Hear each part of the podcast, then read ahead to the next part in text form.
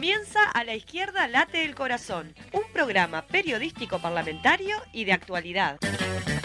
Acompáñanos por Radio Fénix 1330M y radiofénix.ui o más tarde en nuestras redes sociales. A la izquierda late el corazón. El accionar parlamentario cerca de la gente.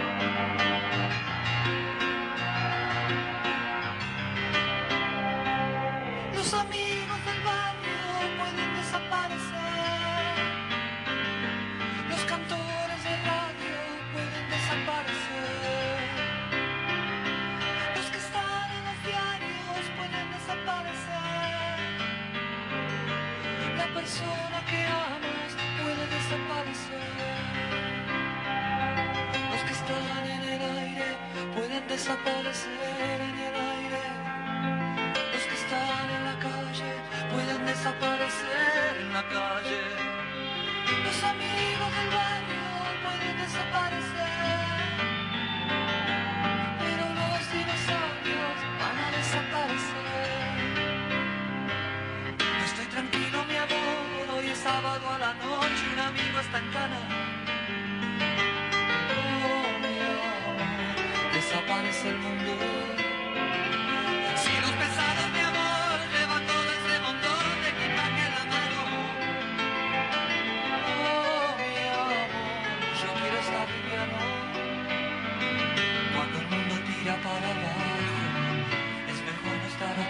Bueno, muy bien, buenos días, buenos días a todas y todos los escuchas que están del otro lado de los micrófonos. Le damos la bienvenida a todas y todos al programa la izquierda late el corazón. Buenos días, Paola, ¿cómo estás? Muy buenas mañanas para todos y todas quienes están del otro lado del dial, como se decía antes cuando yo era chica y se escuchaba radio. Eh, un placer estar acá una vez más para compartir con todos y todas ustedes información de la agenda popular, digamos, ¿no? De, de la agenda del movimiento este, popular que está tan ausente de, de los medios de comunicación hegemónica y que cuando está presente parece que es para cuestionarla sistemáticamente en vez de darle la oportunidad de que se exprese libremente. Exactamente. Ah, sí, me, venía pensando en esto. Sí, sí. Y justo viene a colación del programa anterior que veníamos hablando de las de las de los los programas de antes, ¿no? Eso, eh, radio teatro, todo lo que fue lo que Sí. era este antiguo y que tendría que volver. Bueno, muy bien. Tenemos mucha mucha actividad parlamentaria. Este, eh, hoy vamos a compartir la columna, pero en este caso va a ser del diputado Ubaldo Aita Sí. porque tenemos a nuestra compañera este, Ana Olivera, que está en una asamblea anual parlamentaria en, en el Parlatino, asambleas que se hacen todos los años, Sí. y ella está tratando justamente el tema de género, que es lo que le compete eh, en esa intervención, y vamos a estar muy bien representados en Panamá. Sí, exactamente, Anita. exactamente. Así que si te parece, Vamos a la columna. la columna de Ubaldo Aita y después este comentarios. Buenos días, soy el diputado Valdo Aita y en esta instancia me toca suplir a mi compañera Ana Olivera. Ella está trabajando en el Parlatino, se está realizando la asamblea anual del Parlatino y particularmente el funcionamiento de algunas de las comisiones donde Ana viene trabajando. Entonces me queda esta tarea de suplirla a ella, esperemos hacerla con la mejor calidad posible, de hacer la columna parlamentaria para los compañeros de, la radio. En ese sentido creo que, hay un elemento bien importante vinculado al tema me- medio ambiente que ustedes vienen tratando con continuidad eh, en el marco de este programa y es un, un- un asunto que preocupa extremadamente a todos los uruguayos que es el que conocemos como el tema del agua o bueno la- los problemas generados a- en torno a la provisión de agua potable que estamos teniendo en todos los departamentos, particularmente los departamentos de Montevideo y Canelones, es decir, la zona metropolitana, y también tiene una situación muy complicada el departamento de La Valleja, en términos de capacidad de provisión de agua para consumo humano. Y en ese sentido, bueno, hay una primera eh, repercusión a nivel de Parlamento que es eh, la interpelación que se va a realizar mañana en el Senado por parte del compañero Enrique Rubio a los ministros de, al ministro de Ambiente y a la ministra de Salud Pública, que es básicamente una interpelación vinculada, estrechamente relacionada con los temas de la cantidad de agua y la calidad de agua. Ustedes saben, bueno, que se ha permitido en sucesivos movimientos eh, que el aumento de la concentración de cloruros y de sodio en el agua que se consume por parte de, los uruguayos y las uruguayas, y en ese sentido hay una preocupación importante en términos de, la calidad de agua que, que se está suministrando. Pero por otro lado, hay hoy quizá hasta con mayor presencia el tema de la cantidad de agua, porque en definitiva lo que estamos viendo, y según las autoridades lo plantean, hay un horizonte muy inmediato de 15 o 18 días en donde estaría asegurada la provisión de agua en función, digamos, de, la capacidad que hoy tienen los distintos embalses del agua para potabilizar. Y en ese sentido, nosotros, el Frente Amplio, ha planteado claramente dificultades muy importantes a la hora de gestionar. Todo lo que tiene que ver con la calidad del agua, pero también, y reitero, hoy tenemos un problema en torno a la cantidad del agua. Eh, ha, habido enormes problemas de gestión, que de, digamos falta de previsión por parte, por parte del gobierno y una falta de, digamos, de, tomar medidas en el, en el, proceso en el que se fue acentuando el déficit hídrico de, ir tomando medidas que tuvieran que ver precisamente con el cuidado del, recurso agua en términos fundamentalmente de cantidad. Esto está relacionado directamente con el, con el consumo que la población realiza, con, la magnitud del consumo que la población realiza, y no se tomaron medidas en, ese sentido en términos de ahorro hay un problema serio en, lo que fue la comunicación de la, de la situación a la población y en ese sentido, bueno, afectados directamente las posibles medidas que la población hubiese podido ir tomando en el marco, digamos, de un planteo exacto que tuviera que ver con, con una definición exacta de la situación que estábamos viviendo. Entonces, sobre esto es que va a transcurrir básicamente la interpelación y para nosotros es fundamental además este, lo que tiene que ver aspectos de, contribución a la solución de la situación.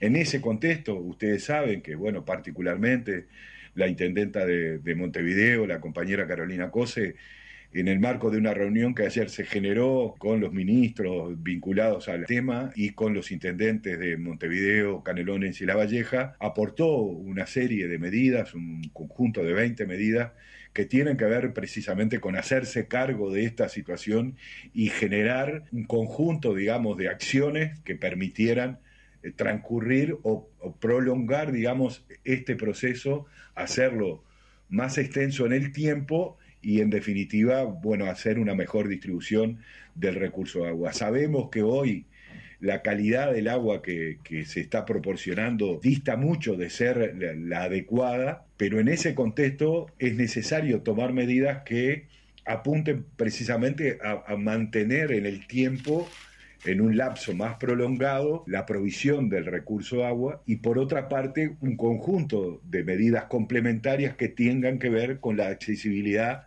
de agua potable, de agua para consumo humano de la población y particularmente de la población, de aquellos sectores de la población más vulnerados este, y con mayores dificultades para acceder al agua potable. Entonces, en ese contexto es que, y con esto, digamos, con estas direcciones o con estas dimensiones, es que se va a llevar adelante la, interpelación de mañana. Por otra parte, creo que también eh, esta semana estamos en una semana muy particular. Primero, bueno, en el mes de la memoria, pero particularmente este sábado próximo se va a llevar adelante la vigésima octava Marcha del Silencio el, 20 de mayo. Y en ese sentido, claramente, lo del, lo del 20 de mayo tiene para la sociedad uruguaya una particularidad que es, bueno, recordar a nuestros desaparecidos, pero lo hacemos creo que en un contexto donde las acciones que vienen particularmente desde la coalición de gobierno y particularmente de algunos de sus integrantes, como es el caso de Cabildo Abierto, de una postura que nosotros, digamos, para definirla, podríamos hablar del negacionismo, que tiene que ver precisamente con, eh, las acciones de recuperación o de construcción de memoria que, el, campo popular ha venido protagonizando y concretando. Es decir, hay una actitud por parte, digamos, de, la coalición de gobierno, particularmente de algunos de sus actores, que tiene que ver precisamente con la negación pasado reciente, la negación particularmente de lo que fue el terrorismo de Estado y una intención clara de reescribir la historia en términos de quiénes fueron los afectados y, por, y entonces en ese sentido también el Parlamento es de alguna manera un, lugar donde repercuten esos posicionamientos políticos y se expresan en proyectos de ley que están en consideración del Parlamento. Particularmente hay un proyecto que tiene como objetivo la prisión domiciliaria de aquellos eh, violadores de derechos humanos y practicantes eh, del terrorismo de Estado. Y también hay un proyecto conocido como de la reparación de víctimas de los grupos armados que actuaron en el país desde el año 62 en función de, de ideologías o definiciones políticas. Y en ese sentido, claramente nosotros como fuerza política nos hemos expresado en contra de estos proyectos, fundamentalmente porque que tienen eso, ese objetivo político, bueno, primero de negar el, pasado reciente, hay, hay, una intención de negar eh, eh, la construcción de memoria que se ha hecho hasta ahora por parte de los sectores populares, y por otra parte tiene también esta eh, intención de establecer un nuevo relato de esa historia reciente en función, digamos, de intereses de, estos grupos que eh, estos sectores políticos representan. Y en ese sentido, el proyecto de reparación, que tiene fundamentalmente eh, para su análisis un contexto en el que muchas de, digamos, de las personas que fueron afectadas por las acciones de esos grupos han sido reparadas. Hay leyes de reparación tanto para las Fuerzas Armadas como para el personal policial que tuvieron, que tuvieron este, la desgracia de que en este contexto de, enfrentamiento falleciera. También hay leyes de reparación que, se vinculan directamente a algunas de las víctimas, este, el caso de Acosta y Lara, que, fue reparado por, una ley concreta, y, además este, también se, agrega, digamos, o, en este contexto lo que se plantea es que hay un, conjunto reducido de personas que sí podrían ser objeto de la reparación prevista en, e, este, en este proyecto llamado precisamente de reparación eh, de las víctimas de, esos grupos que, accionaron de, manera, de esos grupos ideológicos o políticos que, que, accionaron de manera violenta en nuestro pasado.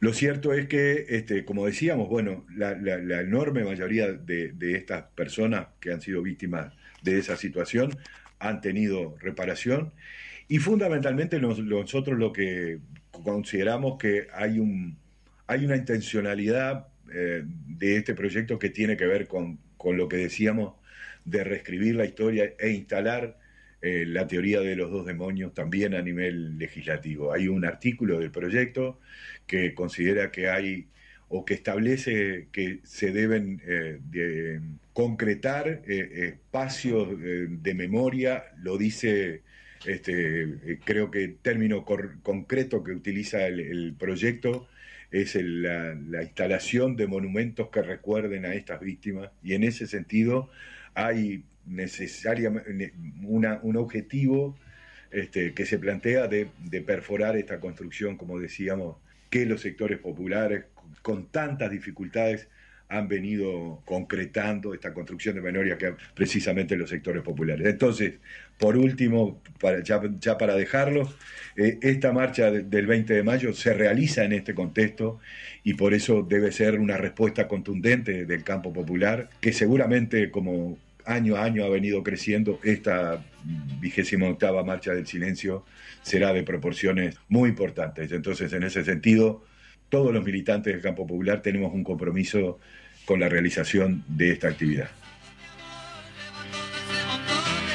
Bueno, muy bien, así teníamos la columna en este caso del diputado Ubaldo Aita, muy, muy, muy este, contundente con respecto a la, información que, manejaba ahí él, inclusive abordar el tema del medio ambiente con, con, con Ubaldo, que es un tema que se está justamente tratando en el Parlamento. Eh, y bien, si te parece, tenemos que ir a algún lugar, me parece, porque así nos da tiempo para dar toda la información que Yo creo que ya a esta altura no tendríamos que quedar a vivir en la plaza. Vamos a la plaza, Fede. La lucha al movimiento. Vamos a la plaza. El PIT-CNT se pronuncia ante alta conflictividad laboral. La mesa representativa del PIT-CNT emitió un comunicado ante la coincidencia de las patronales en la receta de despidos y reestructuras unilaterales atacando el trabajo y las organizaciones sindicales. En el comunicado, la Central Obrera expresa su profunda preocupación por la situación generalizada que se está desarrollando en varios sectores de actividad. Estos conflictos reflejan una prepotencia patronal y un claro y directo ataque a la organización sindical, lo cual exige una respuesta unificada y firme de la clase trabajadora. Seguidamente repasan algunas de estas situaciones. El conflicto en Acodique, con 48 despidos, en su gran mayoría sindicalizados, manifestando que es una situación inaceptable que requiere una, una pronta solución eh, negociada que respete los derechos de los trabajadores y de las trabajadoras y la organización y que respete el compromiso del MIEM y de ANCAP cuando se licitó el servicio, que implica que no iba a haber ni despidos ni pérdidas de condiciones de trabajo. En segundo lugar, la mesa representativa señaló el cierre de la fábrica de chocolate Ricard. El cierre repentino de esta planta ha tomado por sorpresa a las familias de los trabajadores y ha dejado en evidencia la falta de consideración de los empleadores hacia los trabajadores, sobre todo cuando son decisiones que se toman a nivel de las casas matrices de las grandes corporaciones internacionales. También señaló la situación de Conaprole en el complejo industrial de Rodríguez, departamento de San José, donde pretende recortar la plantilla de trabajadores del sector UHT. Cabe destacar que esta es una empresa que cuenta con altísima rentabilidad, pero que pretende colocar una inversión millonaria en nuestras tecnologías al servicio de precarizar y recortar presupuestos de puestos de trabajo, sin respetar las cláusulas de prevención y solución de conflicto del Consejo de Salarios del sector, en lugar de sostener instancias de diálogo que garanticen la transición tecno- tecnológica justa. Por último, el movimiento sindical expresa su enérgico rechazo a la violencia sufrida por nuestras compañeras afiliadas a Sintep y su representante legal, el doctor Arturo Ferrizo, durante una audiencia en el Ministerio de Trabajo y Seguridad Social. Denunciamos, dice la Central de Trabajadores, la actitud violenta y patoteril del abogado doctor Jorge Eduardo Sierra Matiba y la actitud provocadora de Raúl Andrade, representante de la Asociación Civil Susana Pintos. Demandamos acciones contundentes por parte de las autoridades del Ministerio de Trabajo y Seguridad Social y apoyamos las acciones sindicales y legales de defensa de nuestras compañeras y compañeras que, que tomará el SINTEP, señalaron. El comunicado finaliza expresando que nuestro PIT-CNT estará junto a nuestras filiales, brindando apoyo y solidaridad en la defensa de sus derechos. No descansaremos hasta que se aclaren, eh, hasta que se alcancen soluciones y se garantice el respeto y la dignidad de todas las y los trabajadores afectados por estos conflictos. La unidad de la clase trabajadora es nuestra herramienta para superar estas dificultades y garantizar una vida digna para toda nuestra clase obrera. Movilización por el agua. La mesa representativa del PIT-CNT, de donde también surge este comunicado, eh, eh, fragmento comunicado que acabamos de compartir, tuvo una extensa reunión este martes en la que resolvió declararse en sesión permanente, lo que implica que el secretariado ejecutivo la convoque en cualquier momento en función de la coyuntura, informó a la diaria la secretaria general de la Central de Trabajadores, Elvia Pereira. Esto significa que si la situación empeora, el secretario ejecutivo puede convocar a la mesa representativa de inmediato para adoptar acciones. Pereira reconoció que esta es una definición no habitual, pero señaló que el problema del agua es muy grave, muy importante y está claro que demandada de nosotros esta, esta resolución dado eh, no solo lo que tiene que ver con la salud de las personas, sino también con todo lo vinculado al trabajo. Por otro lado, se aprobó la movilización por el agua para el 24 de mayo a las 17 horas.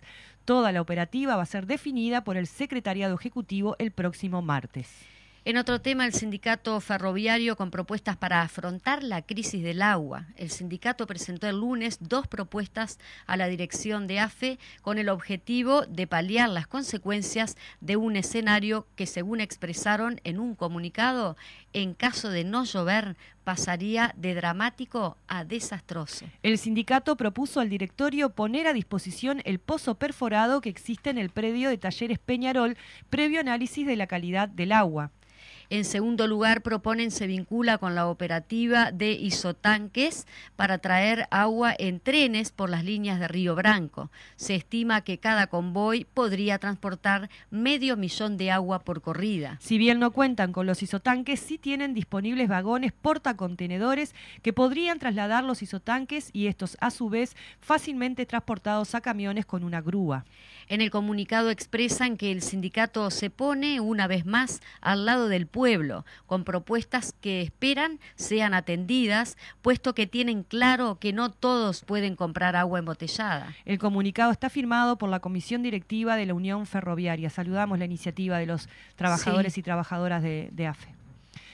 Eh, muy bien. Es un ejemplo siempre que los sindicatos sí. de todas las ramas apoyen estas este, reivindicaciones. Jerónimo Sena, eh, hackearon mis redes y nos están amenazando con difundir nuestros datos. El vocero del gremio estudiantil del IABA, Jerónimo Sena, denunció en las últimas horas que sus cuentas de Instagram, Facebook y WhatsApp fueron hackeadas y a partir de dicha acción han enviado mensajes con amenazas a estudiantes pertenecientes al gremio. Según confirmó el vocero estudiantil al portal del PIT-CNT, los hackers ahora tienen en su poder una gran cantidad de información y datos como domicilio, teléfonos y comentarios de un número, un gran número de, de estudiantes liceales que ya han comenzado a recibir amenazas unos meses atrás yo ya había realizado una denuncia por amenazas y ahora la amplié con lo sucedido en estas últimas horas, expresó el, el dirigente estudiantil. En diálogo con el portal sindical dijo que si bien nadie se puede acostumbrar a las amenazas,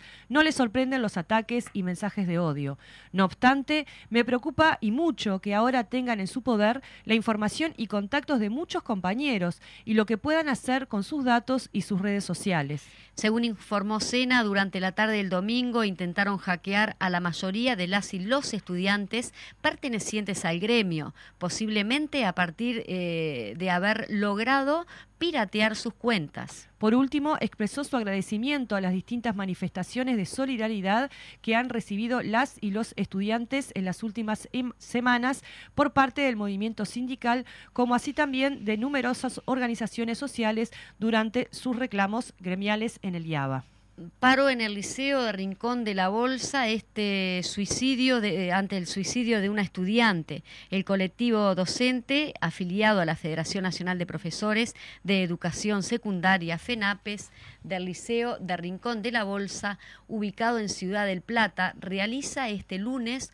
un paro de 24 horas ante el suicidio de un estudiante de la institución.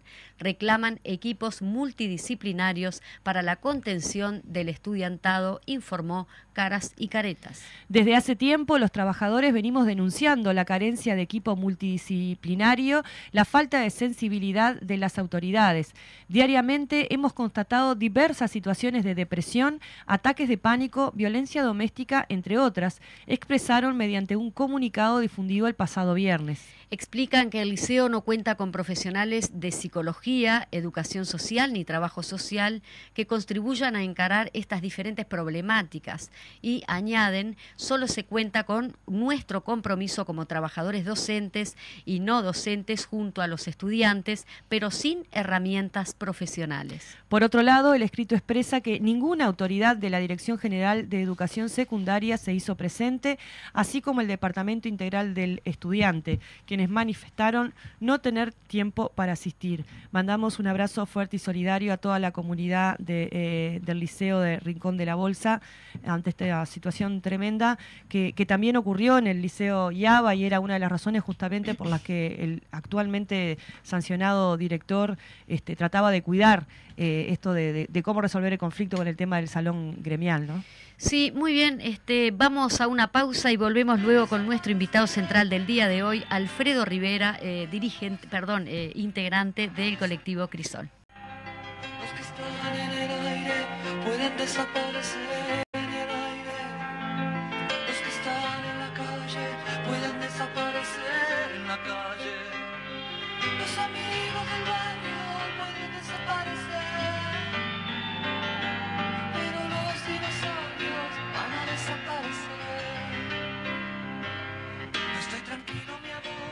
Muy bien, volvemos entonces De la pausa. De la pausa. Queríamos mencionar que acaba de comenzar eh, la interpelación que mencionaba Aita en la columna al inicio a cargo del senador Rubio al eh, ministro de Ambiente, eh, de OCE y de Salud Pública. Lo pueden seguir la transmisión en vivo por YouTube. Eh, buscan sesión de la Cámara de Senadores 17 de mayo del 2023 y ahí lo van a, lo van a encontrar o ponen Parlamento Uruguay y, también ahí aparece la, la sesión en vivo para quienes estén, tengan la posibilidad de, de, seguir y de escuchar allí este, cuáles son los elementos, tanto que, plantea el, Frente Amplio en, la- en las preguntas, como cuáles son las respuestas también que da este, el gobierno en relación a, a- a la crisis hídrica que estamos viviendo. Bueno, muy bien, y ahora nos vamos, bueno, estamos en el marco del 20 de la marcha del 20 de mayo, eso implica muchas cosas, principalmente yendo al Parlamento con las cosas que están sucediendo allí, este, y vamos a abordar el tema de la ley de prisión domiciliaria con el dirigente Alfredo Rivera, dirigente de Crisol. Te damos la bienvenida. Muchas gracias por estar. Bueno, un humilde integrante de Crisol. Muchas gracias por la invitación. Bueno, muy bien. Hablando del Parlamento, ¿no? Este, capaz que abordar un poquito.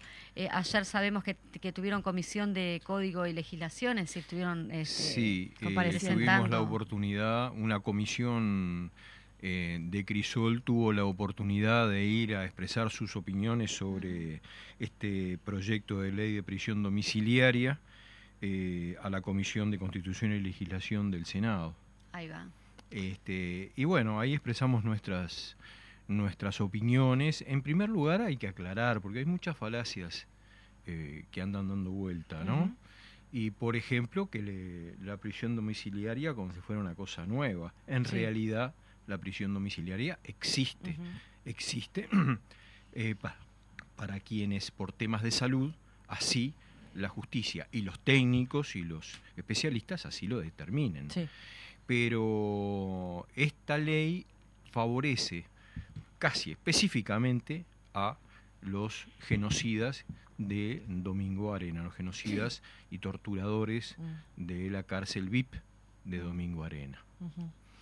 Sí, en, en- nosotras venimos siguiendo este, esta, hemos hablado con varios compañeros de Crisol, de, de- de familiares y demás, eh, mm, que tanto esta ley como la otra, que también está, si bien no, no es a la que asistieron ustedes, pero que también está sobre la mesa, que tiene que ver con la reparación a las víctimas de, la guerrilla, entre comillas, tienen que ver con una, con una andanada o con una respuesta o una reacción ante la construcción que se ha hecho durante mucho tiempo eh, de la memoria, ¿no? De, de- de la- del relato, de poder contar qué fue lo que pasó en, en esa época donde hubo terrorismo de Estado en Uruguay, que no fue nada fácil esa construcción, ¿no? Y que, y que por tanto esto es parte de una contraofensiva, si se quiere, de, la derecha y, y del fascismo también, ¿no?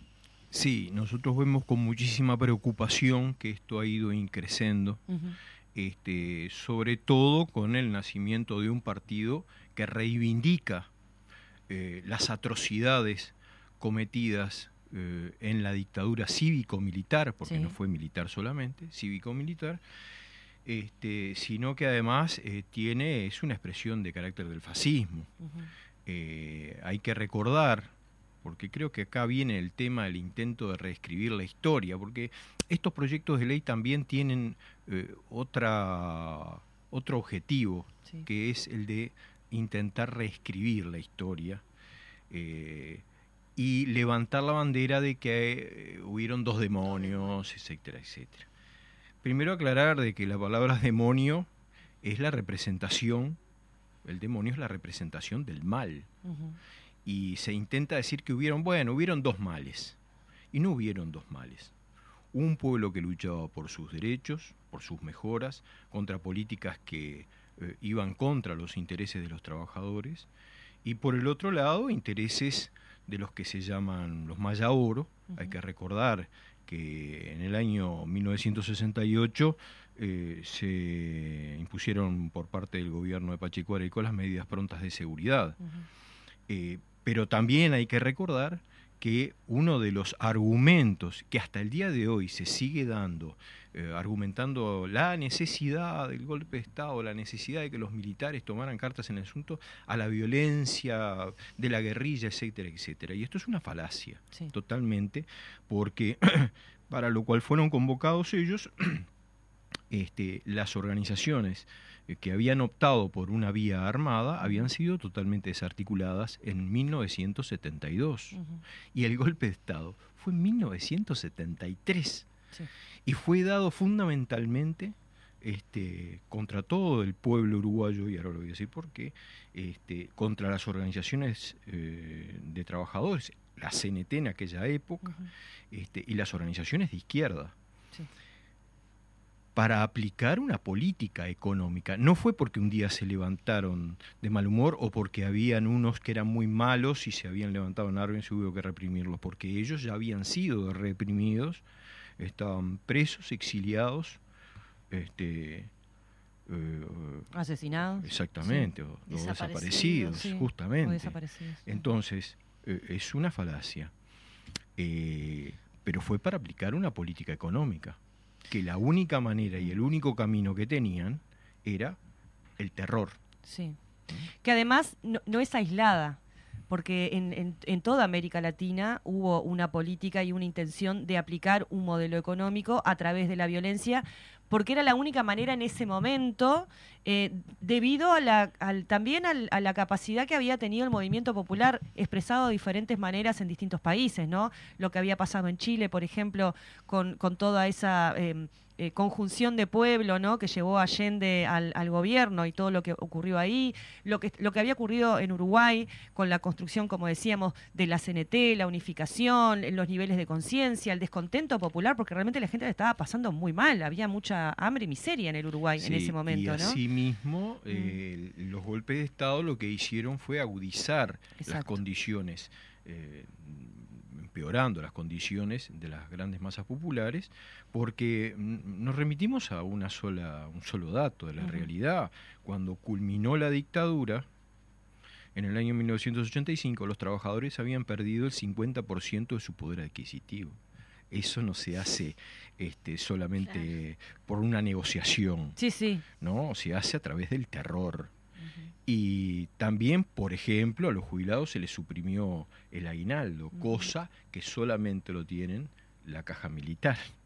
Y la deuda también que, que tuvo el país, ¿no? Y Ay, también se acrecentó muchísimo. La deuda, la deuda además viene de antes, porque Mm. la crisis que se provocó, bueno, pero no vamos a entrar No, en no, esto, no, la crisis que provocó ya venía con una carta de intención Mm. en mediados de la década del 50, sí. etcétera, etcétera, ya con los mandatos del Fondo Monetario Internacional, que se intentaban aplicar y se terminaron aplicando a sangre y fuego. Exacto. ¿m? para favorecer los intereses de los maya ahora, de los maya oro, como decimos nosotros, los maya ahora de la época, ¿no? Sí. La dictadura del capital. También, ¿no? Exactamente, exactamente. Tú Este, hablabas, eh, perdón, este, no, que lo, que lo comentábamos antes de salir al aire, que hablabas del, eh, con respecto a la, a la recuperación histórica, ¿no? Y cómo es necesario contar lo sucedido, porque también tenemos un parlamento omiso cuando, cuando justamente en la intervención de la diputada Mato. Verónica Mato con respecto a las muchachas de abril, y parece como que, bueno, eh, las víctimas pasan a ser este, las culpables, ¿no? Eh, Sí. Eh, hoy en día está comprobado que fue un, asesina- un asesinato, bueno, incalificable. Sí. No podemos encontrar palabras realmente. pero además eh, quedó comprobado de que los militares o los policías que fueron, Mm. uno fue muerto y otro herido, este, fueron por ellos mismos. Por Sí. ellos mismos. ¿no? En medio de la balacera, la locura, el odio.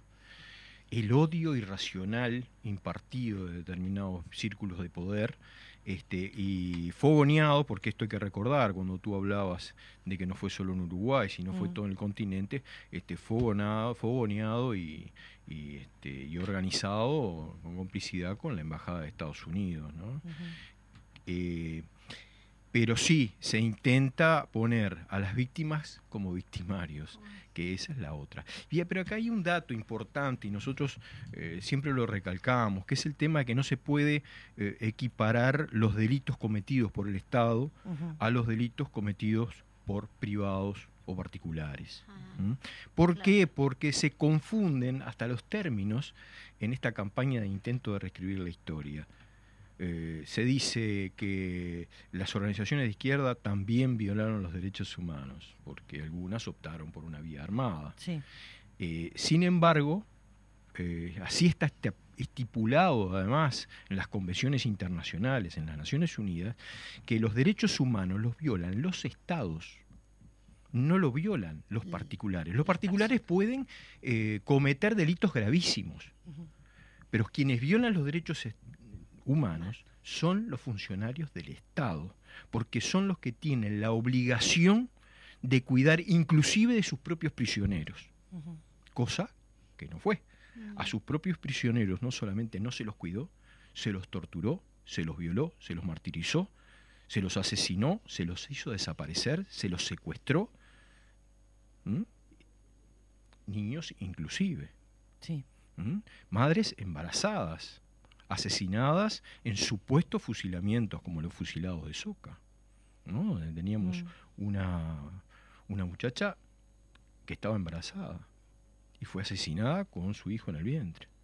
Entonces, esas cosas hay que saberlas diferenciar. Quienes tienen la responsabilidad de velar por la seguridad utilizaban su, rango de, exacto, su rango de funcionario del Estado para hacer todo lo contrario. Mm, ¿m? ahí va. Entonces, eso es la violación de los derechos humanos. ¿Mm? Este, no sé.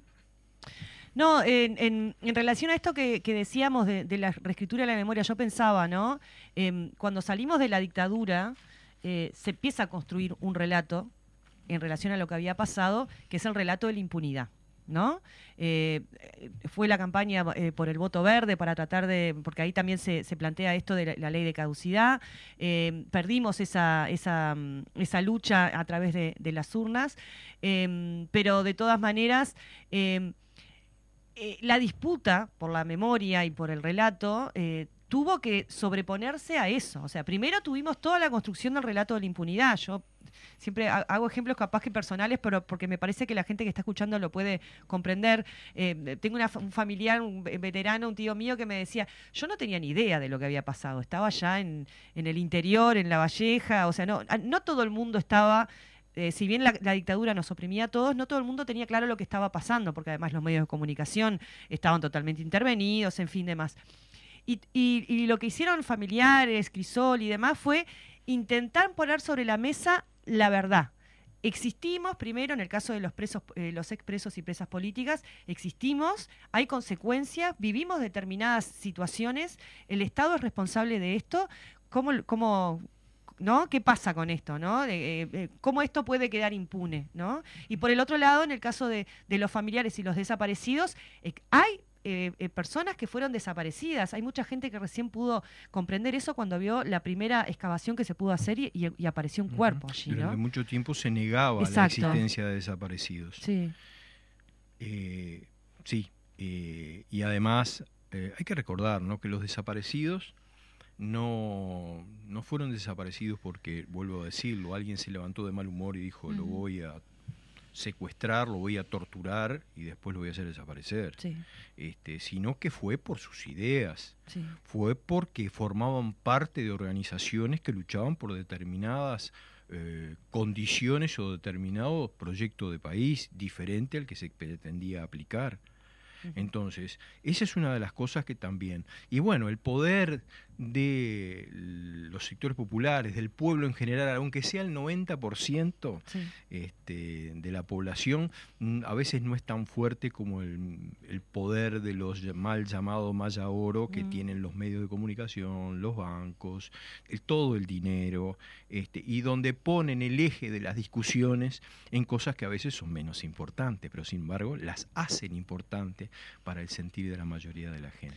Pero sin embargo, es una lucha titánica. pero sin embargo, la marcha del 20 de mayo es una demostración de que ahí el pueblo, con el tiempo, pudo construir el nivel de conciencia suficiente, ¿no? Porque Exactamente, porque la marcha del 20 de mayo también demuestra de que, Que el la gente pueblo está comenzando, movilizado es una gran herramienta de poder para conseguir sí. eh, sus, sus cosas, sus intereses. Y es una de las movilizaciones más, Más, sí. es multitudinaria, las más numerosas que existen, con casi nada de publicidad o con la publicidad que nos podemos dar las organizaciones sociales, el Y el PCNT, boca a el boca, la boca a gente. Y a nivel nacional, etcétera, Porque ¿no? tampoco es una marcha de Montevideo, si bien la más importante por una cuestión de, natural de población concentrada, pero además tiene un alcance nacional en lugares que a veces, que capaz que hace unos años eran impensados. O sea, ese es el nivel de penetración que tuvo la lucha popular por la memoria, ¿no? Exactamente, exactamente. Eh, bueno, pero ahí está la expresión también del gran esfuerzo que Sí. se hace, pero es mentira que la lucha no paga. Claro. sí. Es mentira que la lucha no paga. Esa eh, cuestión de carácter ideológico de que no, que más vale solucionar tu tema individual y no te metas, este, es mentira, total y completamente. Este, si vos no te organizás, no te subjuntás con tus pares, reivindicás tus intereses, difícilmente por la individual capaz que alguna cosita conseguís en tu vida. Pero al final de la vida este, es- también están los hijos, están los nietos, están las familias, este, y capaz que pensaste solamente vos mismo o inmediatamente solo en lo que te rodean de forma inmediata, valga la redundancia.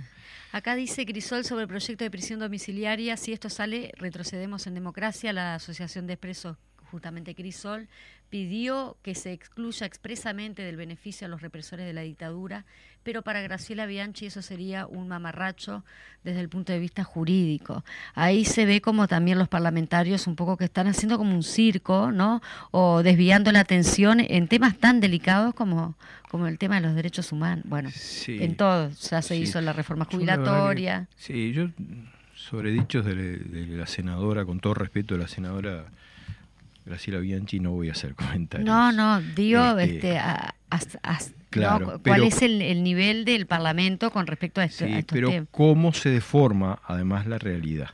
Cómo se la deforma, cómo se trata de eh, ocultar muchas veces eh, justamente lo que realmente pasó y lo que realmente está pasando, ¿no? que es el intento de nuevamente eh, volver a la impunidad a eh, asesinos, violadores, perpetradores de los delitos más atroces, pero además agravado porque eran funcionarios del Estado, que tenían la responsabilidad de cuidar de sus prisioneros. Esta, esta marcha, eh, bueno, la marcha de este año, la consigna es ¿Dónde están? Nunca más terrorismo de Estado. ¿Cómo está Cri- Crisol allí? Este, bueno, Bueno, nosotros apoyamos siempre, apoyamos eh, y llevamos adelante o apoyamos todas las iniciativas que sean para eh, tratar de que haya justicia, tratar de que se investigue, tratar que todas las eh, iniciativas, así sean de pequeños grupos, este, en fin, puedan ser llevadas adentro, nosotros las apoyamos. Eh, esa es una de las cosas centrales. Otra de las cosas es la reivindicación de la memoria a través de hechos simbólicos, Sí. como por ejemplo la construcción de monumentos, el de Penal de Libertad, por ejemplo, el memorial del Penal de Libertad, o por ejemplo, que ahora se cumplió fecha además Sí. de Cinco, cinco años fueron los... Cinco años, sí Sí.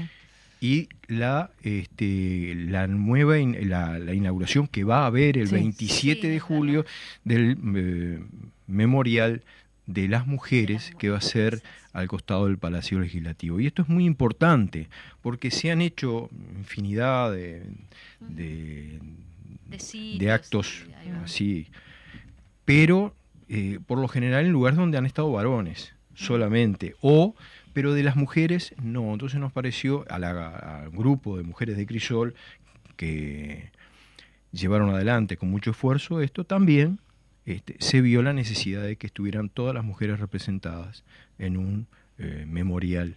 Y qué mejor lugar que al costado del Palacio Legislativo, ¿no? Ahí donde continúa está la calle Agraciada y la circunvalación de- del palacio.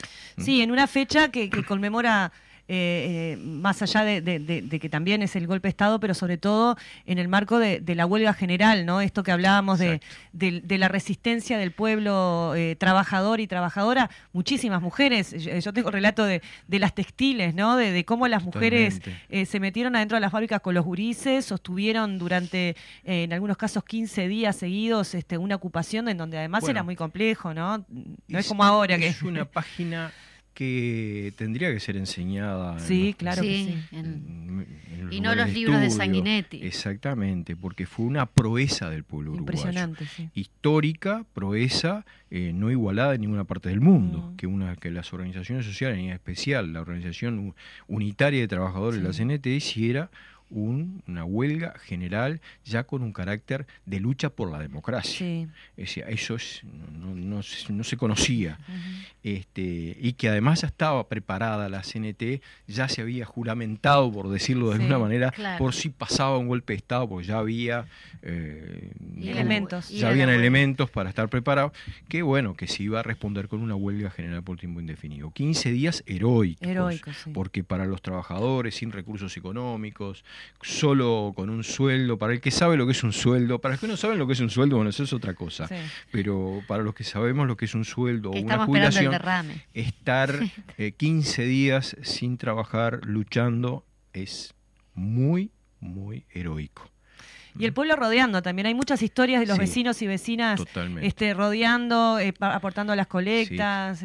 Ah, eh, eh, me gustaría, antes de terminar, Dale, después se nos sí. termina el tiempo, recordar, porque a veces se dice este, el tema, como, como hablábamos del terrorismo de Estado, Mm. que este terrorismo de Estado este, secuestró a más de 25.000 ciudadanos uruguayos. Secuestró a más de, lo repito, 25.000 ciudadanos uruguayos, este, de los cuales 7.500 fueron condenados por tribunales militares. Sí. ¿sí? Esto sin contar que hubo más de 200 asesinatos y casi 200 desaparecidos. Desaparecidos que vamos a recordar este 20 de mayo en Rivera y Jackson a las 19 horas, ¿verdad? Sí. Este, pero además eh, fueron muchos más que pasaron y fueron incontables. Eh, y de esta manera se ejercía el terror Claro. para todos aquellos, porque todos los que pasaban, todos los que entraban, eran torturados. Y cuando salían, era el terror, porque si vos ibas a luchar por tu salario, no luches por tu salario, te van a detener y te van a torturar. Y no sabes si te van a desaparecer, te van a asesinar, o van a violar a tu esposa, Mm. O van a hacer desaparecer a tus hijos. Era el terror. Por eso, más que nada, hacer este hincapié del tema del terrorismo de Estado y que no existieron dos demonios, existió un solo demonio, que fue el terrorismo de Estado. Crisol lo toma como bandera esto de un solo demonio, el terrorismo de Estado. ¿no?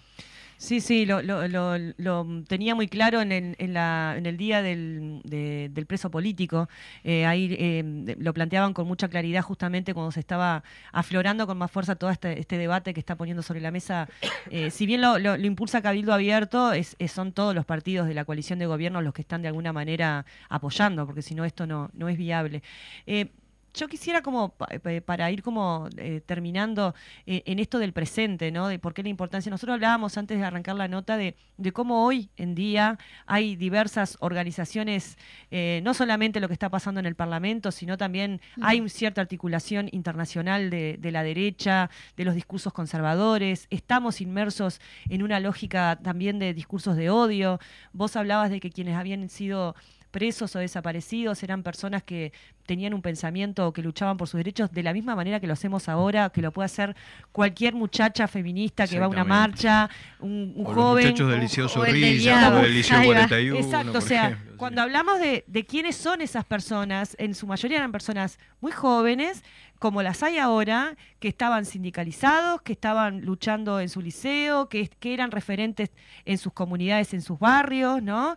Eh, y, y hoy hay como toda una construcción también de discurso de odio que va generando como también ciertas condiciones subjetivas para que después justifiquen determinadas acciones violentas. No estoy diciendo que, que ello va a pasar, pero es una manera de construir escenarios Sí. eh, que después de alguna manera habiliten o naturalicen estas cosas, Sí, ¿no? a nosotros nos parece que el tema de llevar a los tribunales eh, a todos estos criminales Sí. no es una acción de odio ni de revancha. Creo que es una eh, De justicia. de justicia y es una, una acción preventiva, porque se le advierte a todo aquel que quiera o tenga intenciones de nuevamente ejercer el terrorismo de Estado, la historia siempre viene de vuelta y te puede pasar que termines preso como estos terroristas de Estado. Por eso también es un mecanismo de salvaguarda, no es un mecanismo de odio. Nosotros no tenemos el odio, por un momento hasta le tenemos lástima.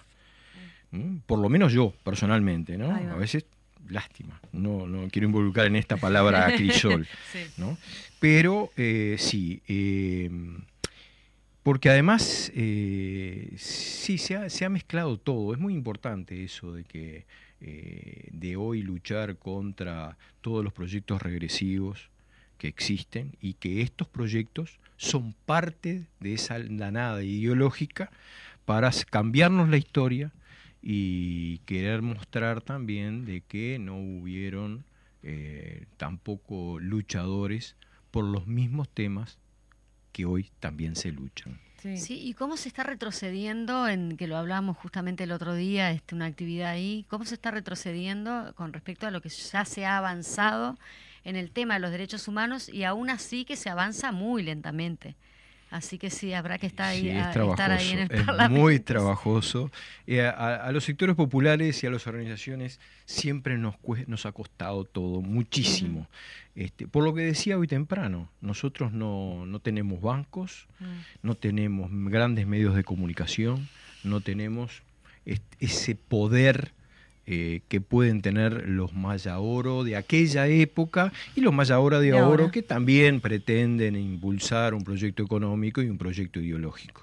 Sí, y, y simplemente como eh, me- se me había venido como este eh, pensamiento a la cabeza que, que estoy tratando de recuperar porque se me fue. este, no, esta, esta cuestión de, de, mm, eh, de... Ay, se me fue, perdón, Bueno, pido disculpas. el- Lo estábamos tenía- hablando, sí, justamente la de- de que se debilita el Parlamento en Ah. tema de los derechos humanos y después también decir, porque no, no lo Ya recordé, Majito. la información. Eh, la ¿dónde construcción del enemigo, ¿no? Que, que Ah, todos estos discursos de odio y que se pretende naturalizar, por ejemplo, esta, esta forma de comunicar de Bianchi, de Da Silva, que tengan estos espacios, lo que hace construir un enemigo. El enemigo es el pobre, el enemigo es el sindicalista, el enemigo son El las que lucha feministas. por los derechos. el y además enemigo- siempre rodeado con falacias. Exacto. Entonces, falacias, hay que tener cuidado con esa Este, construcción de enemigos. Por ejemplo, ¿no? se dice, bueno, sí, nosotros vamos a pedir una reparación para las víctimas de la guerrilla de aquella época, este, en la cual, Bueno. claro, es una responsabilidad del Estado, no es Sí. nuestro problema, eh, pero resulta dice no, porque los guerrilleros y los tupamaros cobran no sé cuánto, es todo mentira. Claro. Eh, porque además la ley que repara a las víctimas del terrorismo de Estado a través de la ley 18.033 este, es una ley restrictiva que nos eh, prohíbe jubilarnos, Exacto. Sí. nos prohíbe tener eh, adquirir nuestra jubilación Sí. Por nuestros años de trabajo y además eh, a raíz de eso y ya con esto es una última información eh, nosotros estamos emprendiendo acciones en ese sentido Sí. desde el punto de vista este, Seguramente volveremos Sí, con eso. vamos para- a volver con sí, ese tema. Bueno, no tenemos tiempo. No. No tenemos tiempo, ya, estamos finalizando el programa. Muchísimas gracias, Alfredo No, por favor, la gracia es nuestra. Crisol. Muchísimas gracias de nombre de Crisol. Bueno, salud, gente. Nos vemos. Chao, chao.